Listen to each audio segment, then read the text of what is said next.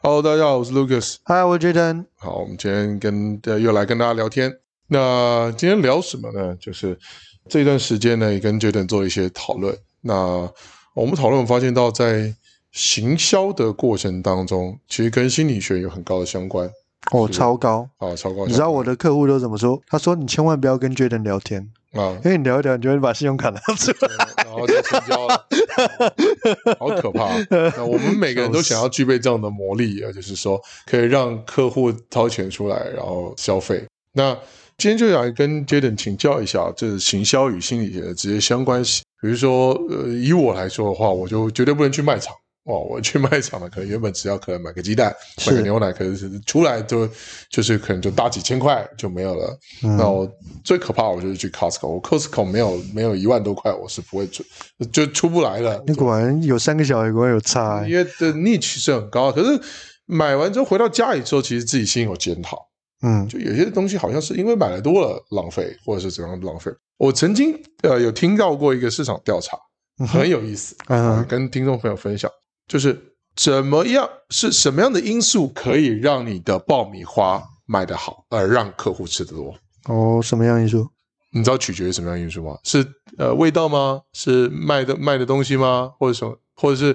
呃口味吗？或者是它的玉米，或者是它的油吗？气味不是，不是？是你的爆米花桶多大，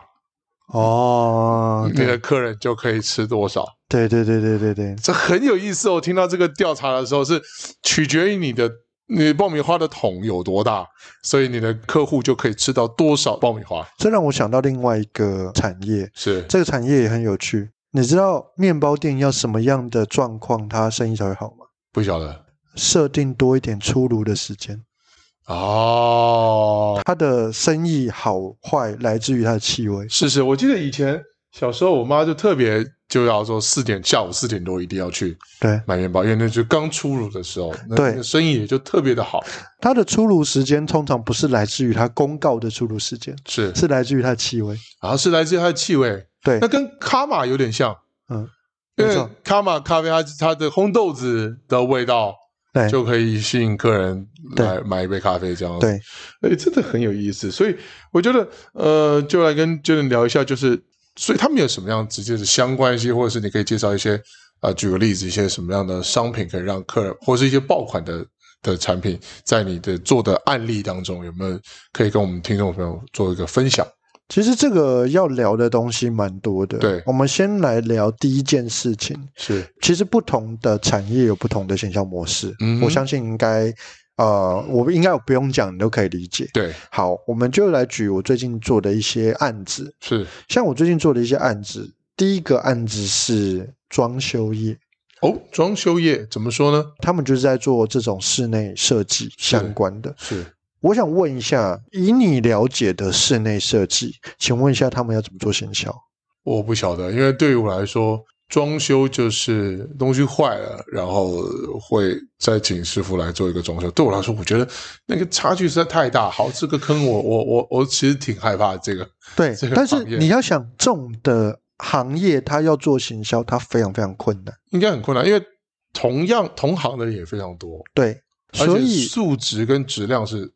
差异是很大。所以你会发现，第一个评断点就是，假设你的金额落在十万以上对的服务项目，是他们在做行销的状况，特别会做到的东西叫做，你会对这个服务有一个画面。例如，举是个例子来讲，像新义房屋，对像永庆房屋，是他为什么要一直做一些 slogan，或者是一直要对，一直要去重新打造你对家的想象？嗯嗯嗯嗯，这些其实就是他的行销模式跟行销方法。这这种其实在气氛对，这种其实在比较高单价的行销服务里面，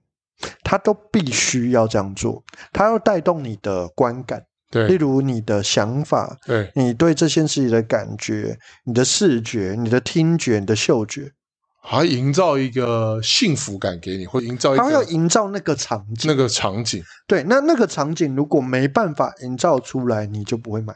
明白。因为它就会变成是它嗯或者我是我当时有这个嗯需求的时候，我第一个想到的是谁，就是让这个品牌不断的在我脑子里会产生出这样的一个画面。因为我们通常在做行销的时候，通常有两个东西需要做讨论。是，第一个讨论是我们要先沟通他的潜意识，嗯所以他的潜意识，那潜意识比较难的东西，就是它比较难被解释，对，所以以我们要先沟通他的感性。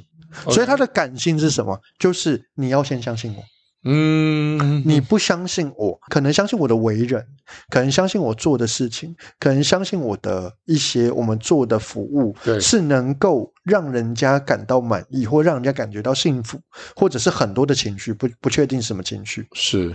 能够先做这方面的沟通，这个客户才会开始去关注你的服务的品质、明白你，的价格，嗯哼，他才会去做判断。 OK。这个其实，在我们在沟通，包含是我们在做所以你很多的对不起，我打断一下。所以你刚刚讲的这一些元素之后呢，那针对这个装修业的客户，你大概是怎么做的？或者是说，呃，有哪一些元素让客户去有感觉，可以来找这间公司做装修我？们通常花了蛮多的时间在解释跟说明我们跟他的客户的沟通的逻辑，对，跟发生了什么事情，有点讲很多故故事，啊故事，讲很多故事。例如说，这个人他是什么背景，对，他来到了这个地方，他对当初为什么来找我们，嗯哼，然后来找我们的过程中，我们替他解决了哪些问题。哦，所以他原本是什么样心情，最后他看到的东西，他最后变化是什么？是，通常我们会讲很多这类型的细节。嗯哼哼哼哼哼，对，那这个其实就是在装修中，应该说我要我想要把这个房屋给你装修，我其实比较想要知道的是你怎么帮我解决问题，对，而不是装修整体的内容风格长什么样。呃，我最近也有类似的经验，就是呃，我的房子需要做厨具的规划。对，那一开始找了 A 公司去做，可是 A 公司就找了一个丈量人员来量一量，之后就回去了。嗯，回去之后就通过设计师画一个图给我，我们也搞不懂啊，就是到底长什么样子，对或是发生什么事情。那反正就是好好，我要的东西都都能放进去，那就 OK 了，就画了一个图出来。那我也没有太做他想，我就就这么讲，好，那也就差不多快决定的时候，呃，因为、嗯、听众朋友也知道我很喜欢在社团里面串流呃跑来跑去嘛，我就哎，好像有几个年轻人，他们也是做这一个方面的行业。我拿了同样的报价，我说哎，那个小伙子，你帮我看一下啊，这个有没有什么问题，或者价格有没有什么样的差异？一听说啊，你这个东西不需要花到这个价钱，是然后或者是说你的规划可以再做哪一方面调整的时候，我整个人当下我就愣住了。所以以导致我整个案子就都给别人做了，是，而且第一个人家还便宜很多，第二个东西是一样，第三个他是真正的设计人员到我们家里来是重新看了一遍，说哎，事实上他当时帮你丈量的时候可能差了几公分，嗯哼，所以你导致了你东西放不进去，嗯哼，或者说你的东西可能是因为我身材的关系，嗯哼我可能比较高，所以可以让我的一些柜体可以做的再高稍微高一点。嗯哼，可是原本的厂家他只是说哦，都标准 standard 化，那嗯可能会导致到我用起来不是很方便、很舒服。，对，所以其实这个是有很细致的考量的。是啊，是啊，是啊，对对对对，真的是。所以可能反观到你这个装修业的客户，他可能要让营造解决，真的是要解决客户的问题。对啊，对啊，对啊。哦所以包含是不同人他在不同的使用上面会有不同的需求。对，这个其实在假设以装修这个案子来讲的话，我们会很强调的东西是这个案场它发生什么状况，对，然后它在它的环境周围上面它有哪些使用习惯，嗯哼哼，它的使用习惯导致于哪些东西需要怎么设计。对对对对，这个其实才是真正装修业真正要行销的点。明白哦。所以主要是解决这个客户的问题，然后这个客户得到好的服务体验。对所以你要营造是可以让先让客户知道说，哎，我可以让你有好的服务体验，或者说我可以解决你现在使用不方便的问题，要让客户知道这件事情。对这就其是实你行销方面上面的规划。其实我们通常在做呃行销方面的呃心理学的概念，第一个概念一定是他为什么会找你，嗯他有哪些问题，哦，你没有办法解决他那些问题，你只提供他一个套板，对，他不一定要选你，当然这很这难个转这吗？对这个很这这装修，我最近体验太深刻了，就是一个落差差嗯了，可能就是一台机器的钱，就比如说饮水机，比如说我可能抽油烟机的，就一一个价差就差到一个抽油烟机的钱，或是一嗯个饮水机的钱。对啊，我觉得差异实在太巨大了。我觉得这跟钱反而没什么太大的关系，因为有的时候是这样，我帮你一个纯克制的设计，对，那因为我们帮你找到了这些问题，对然后我们帮你提供了点出了这些问哦，题，对对，就然后点比如说然后我我身材比较高，对那可能正常人使用的柜体可能是八十或八十五公分，对啊对啊那就比较高，你这样腰会酸哦。对啊那你要不要做到九十或九十五公分？对啊，就是我觉得就就真实有解决到过，可是我没有使用，我根本不知道会发生什么事情。对啊其，实对于装修对于客户来说，就是我两眼一摸黑，然后你没有给我方向，我是不知道要去哪里的。对啊，所以你就会发现到，即便他这一家的厂商报的比较贵，你还是会给他做。没错，没错，这个其实就是在行销上面，我们通常在讲的一个很重要的点，就是在接任何案子的过程中，我通常会预设它有什么问题。哦，这也是为什么我们提案的，就是我们在对客户的提案的成功率也比较高的原因。嗯嗯嗯嗯，因为很单纯，就是我很知道这个产业它遇到了哪些状况，它遇到哪些问题，所以它可能需要哪一些服务。哦所以你针对不同的客户，你会大概了解到这个客户背后可能会产生什么样的问题，对吧？像我再举一个例子，我们最近有一个在做时尚的厂商，是，它就是在做时尚服饰，对，在做时尚服饰的整个行销的规划跟整个行销的概念，就会跟一般的产业不太一样。哎好，怎么说呢？这时这时尚圈，我实在是对我来说就是沙漠一样，完全不懂。我举一个例子来讲，在时尚圈，尤其是时尚类，是我们称之为快消品。对快消品的销售比例要非常高，什么意思呢？，对，什么就是我长期的要做很多的促销活动，哦，所以你的客户在看到这个，就是不管是看到你的网站对或看到你的粉丝团，对，他希望看到的是新的讯息、新的服务、新的产品，是所以他们期待被销售。啊，所以客户期待被销售，比如说基本档期就你你对于这个客户基本档期就是要要先做好一定的规划，比如说情人节、母亲节什么节乱七八糟节的，对这就是服饰业的基本档期销售嘛。是那再加上可能之后还还有周年庆呃乱七八糟的，你就要帮他做一整套的一个啊、行销的规划，对吧？，因为快消品的销售模式，它需要的东西是第一个是它的客户的本身的耐心比较低，啊，对对对对，而且它的选择也多，所以它对对对需要对对更多新的东西进来，所以要不断的刺激，你要不断的销售它，反而哦反过来。你看哦，做装修的，你不能跟他讲说，哎，我今天有一个新的柜子多少钱，然后多 三天然两后头三家都差一对遍或者又跟你讲说，哎，我现在新的桌子多少钱？我家又不是 IKEA，天对天拆， 对，它不就是它不是这样子的在销售的模式，是包含是你在做其他的其他的销售，包含是手机也好，是或者是你在做呃，不管是温水壶是啊、或者是桌子椅子，或者是拖鞋，对对不管对什么这类型的，你就会发现到这些客户形态，他们在做的时候，他们很讨厌一直被卖，没错，因为可是我们觉得这些东西是耐用型的东西，所以应该要用很久，常常卖我。我家要那么多个保温壶干嘛对，对可是时尚圈完全不一样，啊时尚圈是他们一直要新的东西所以来刺激。我们也就是刚刚听到，觉得他做了一个两个反差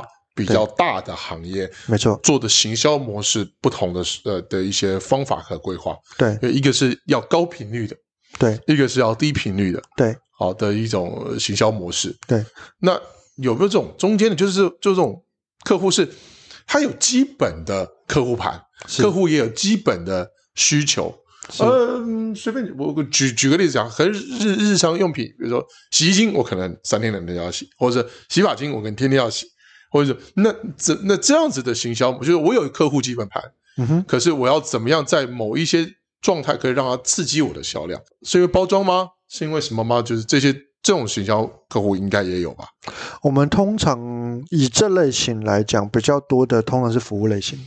哦，服务我举个类型我举个例子来讲，是像做美容媒体的哦，美容 SPA 媒业对，那十八页就我以这样的服务类型来讲，对请问一下，你希望他每天都销售你吗？它是一种，我记得美容，因为我很小的时候也有待过一小段的时间这个行业，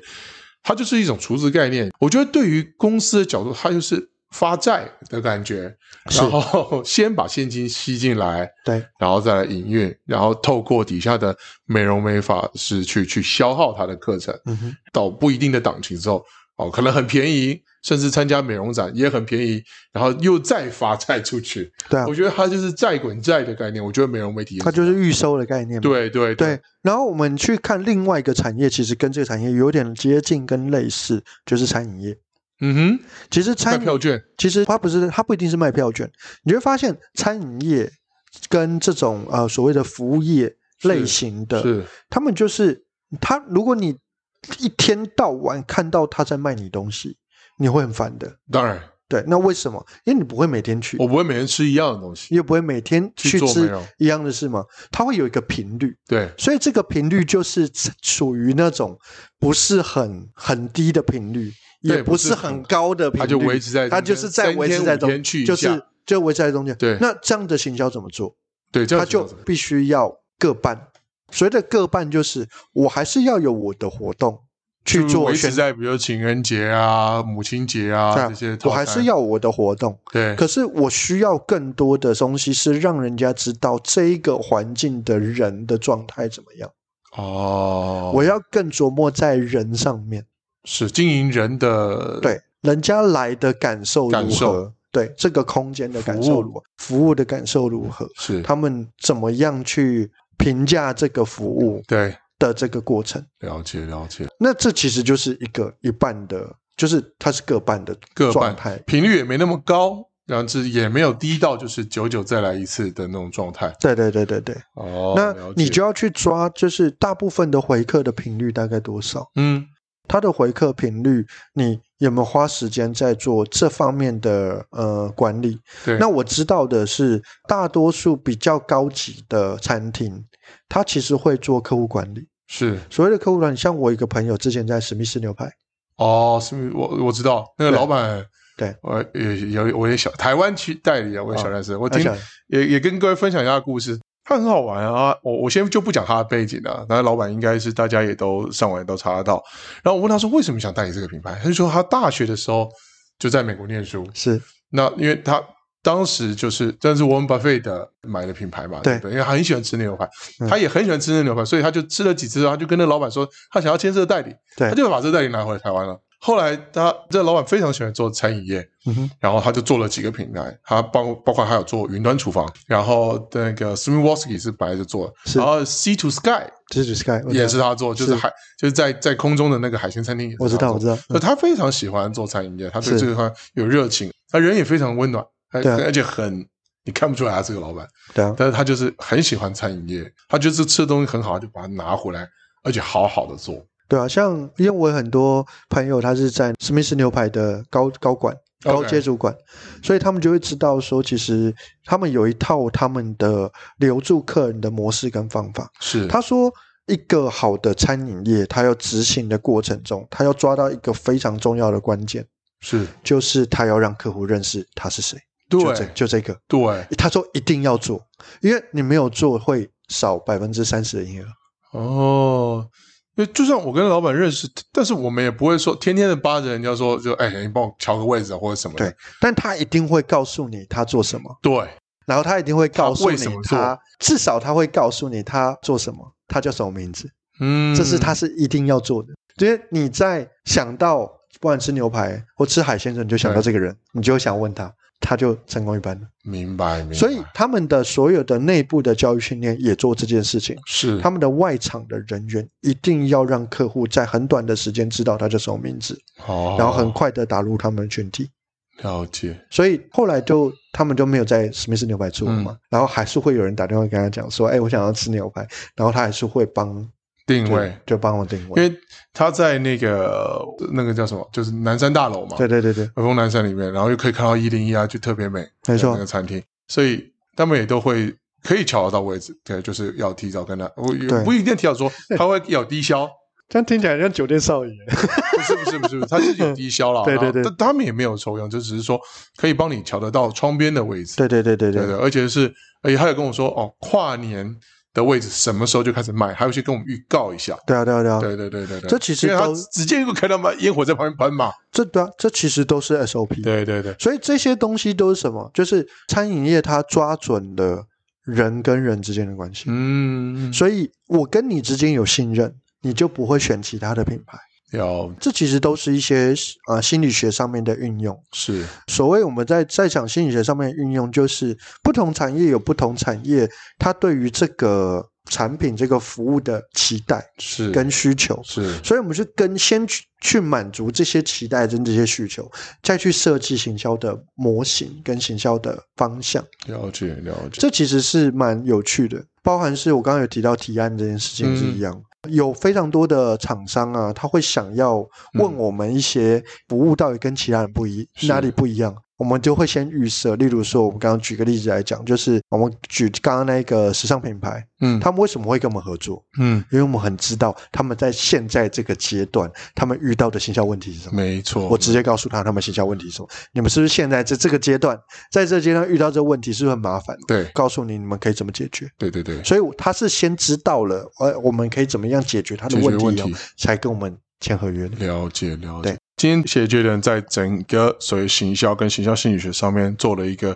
几个案例的介绍，包括是它需要高频率的案例是什么样的行业，它需要比较低频的，可是却需要大深的打入比较深一点的这种行销模式，呃，也介绍了哪一些产业，还有就是说比较中间段频率，偶尔。呃，行销一下，但是又不能太常促销，是什么样的一个行业？对，啊那也介绍一些品牌给大家认识。所以说，我们就知道我们自己，我们听众朋友在自己在什么样的产业里面可以做一些什么样的形象规划，对啊，对不对？对不对没。错，好，那我们今天时间聊的也差不多了，所以就是如果你们还有其他针对行销跟或者是在行销心理上面有一些什么样的问题，呃，欢迎听众朋友在我们的粉丝团里面跟我们做直接的留言跟交流。 ，OK，没问题。 OK，, o k 好，那今天就先聊到这里，那先要跟大家听众说拜拜，我是 Lucas，我觉得好，我们是消波快，期待下一集的留言，谢谢。 OK，拜拜拜。